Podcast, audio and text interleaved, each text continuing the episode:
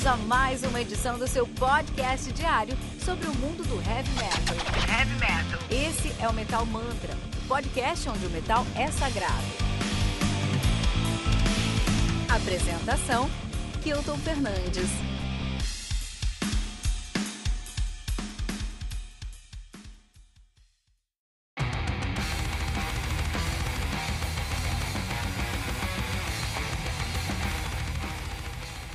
Synesthesia, do Odious Mortem, álbum lançado no dia 17 de janeiro de 2020. Olha, parece outro mundo aí antes da quarentena, hein?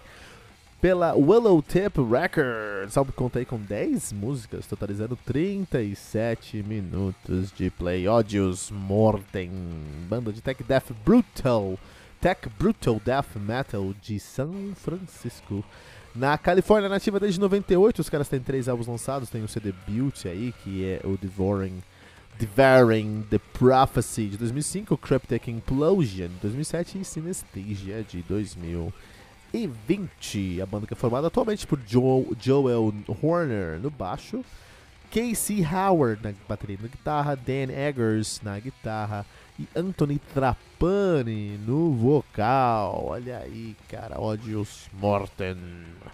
Os caras que são de. que fazem um tech brutal death metal, que é um dos meus estilos prediletos.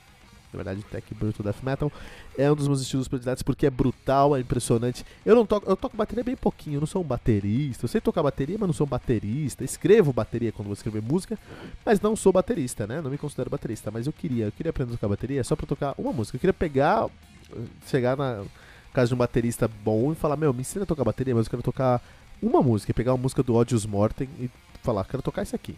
E o cara me ensina a fazer uns, uns, uns, uns blast beats furiosos em 240 BPM com um prato torto e uma virada. Por que, por que eu queria fazer isso? Porque eu queria chegar em algum lugar, assim, sei lá, uma festa churrasco da família, entendeu? E aí tem uns caras, tem uma bateria lá. Condomínio, né? Condomínio, tem a garage band do condomínio, tem uns caras tocando Legião lá, porque Legião é da hora. Legião é rock nacional, Legião tem que dar valor, né? Enfim. Aí chegou lá pra tocar um Legião. Aí os caras estão tocando uns Legião. Aí eu queria que os caras olhassem pra mim e falassem: Ah, você toca alguma coisa? Ah, só um pouquinho de bateria. Então toca pra nós aí. Eu ia sentar. e no primeiro acorde da, do quadradinho do Legião, qualquer música do, do, Legião, primeiro acorde, cara, eu ia meter um blast beat tão furioso na cara daqueles caras que ia traumatizar todo mundo. Ninguém mais ia tocar Legião na, na vida daqueles caras, entendeu? Essa é minha, um desejo aí que eu sempre quis ter. Um desejo que eu sempre quis fazer. Enquanto baterista. Eu nunca realizei, quem sabe, ó, quem sabe um dia. é mais ou menos o que aconteceu com o batera do Annihilator, Annihilator no, no Dreams. Uh, qual é o nome daquele negócio do Dream Theater? Dream Theater. Um, the Spirit Carries On, né? Aquele documentário para substituir o Portnoy, The Spirit Carries On. Exatamente. No primeiro episódio. Deixa eu pegar aqui, episódio 1. No primeiro episódio, quem foi o cara, meu? Jason alguma coisa, meu. Acho que é esse aqui, ó. Ou foi não, acho que foi o episódio 2. É, foi episódio 2. Episódio 1 foi o episódio 2, pra ter certeza. Quem que sentou lá mesmo? Puta, qual é o nome do cara, meu? Foi o. Isso, foi, foram dois. Foram o.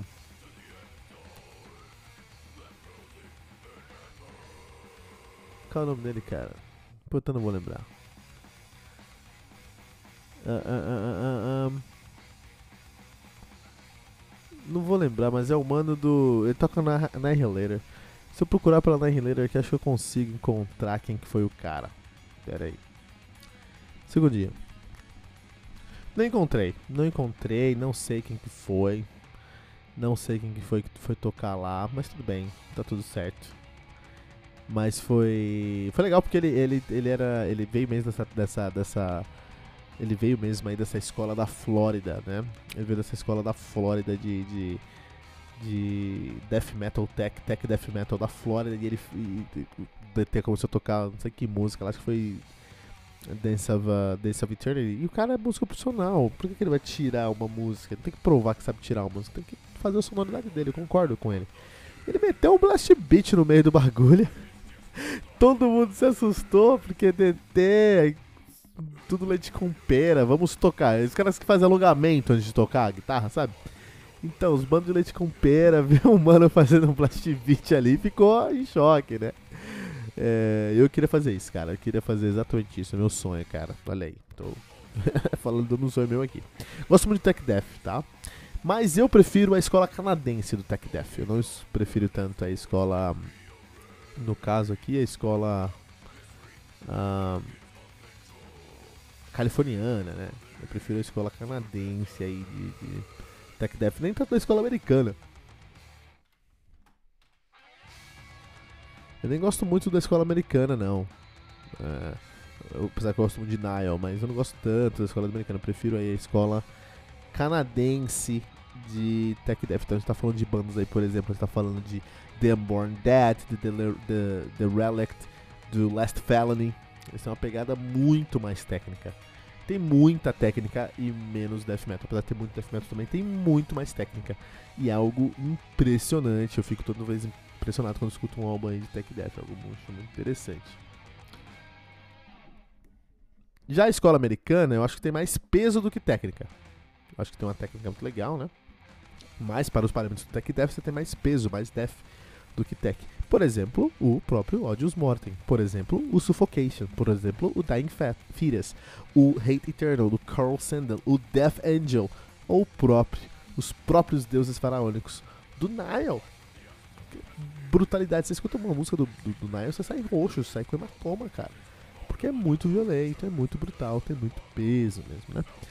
Ah, esses caras aqui, o Odious Mortem, eles estão nativa desde dois, de 98, mas só tem três álbuns lançados. Isso porque eles têm uma interação muito grande de duas outras bandas, muito mais importantes do que ele, na cena do Tech Death uh, um, californiano. Isso é um problema, cara, isso é um problema. Porque, ó, metade da banda, sendo eles o...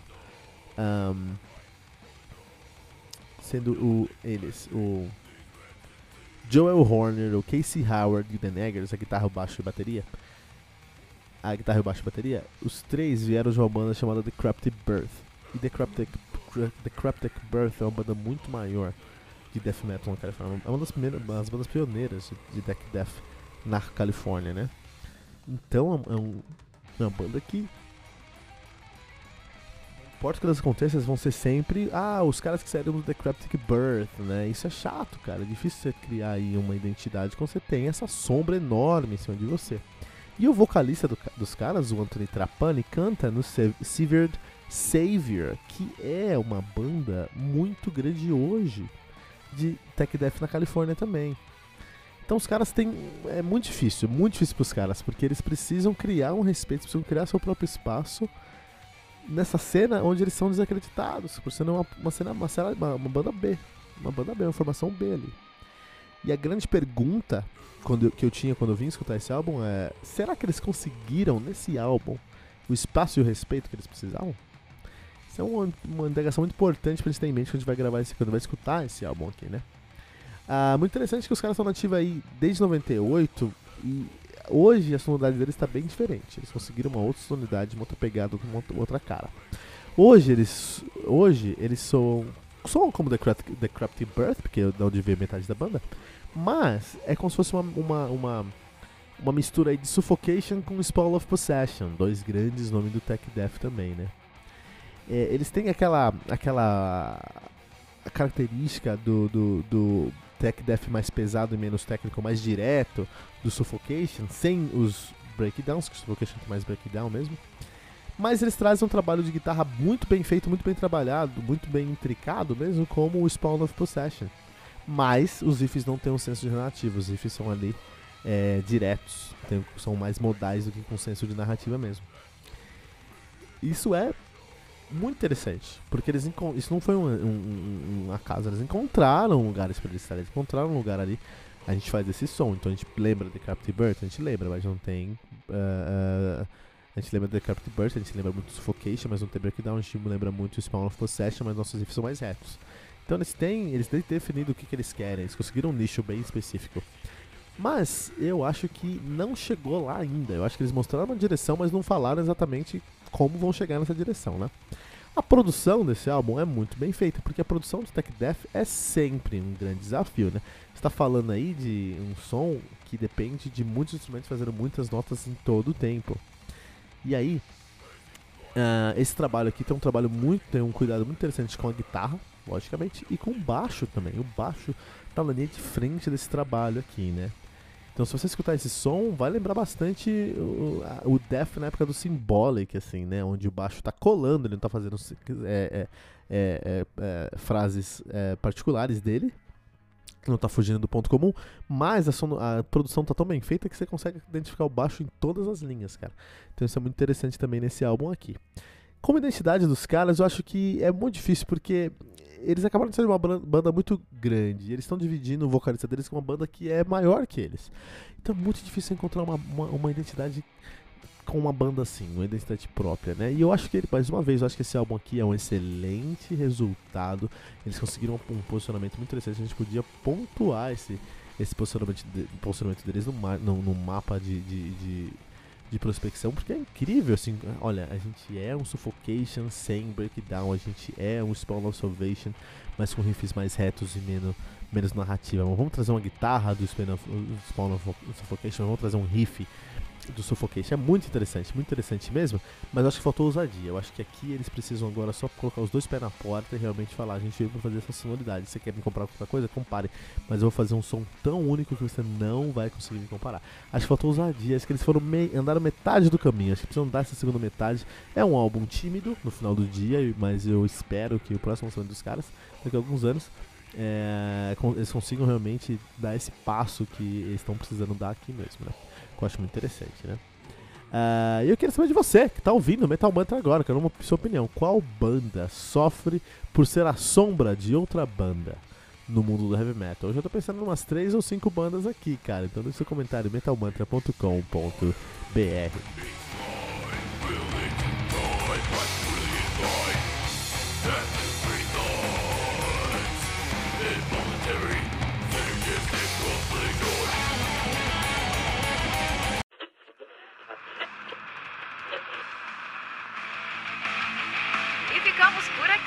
mais uma edição do seu podcast diário sobre o mundo do heavy metal.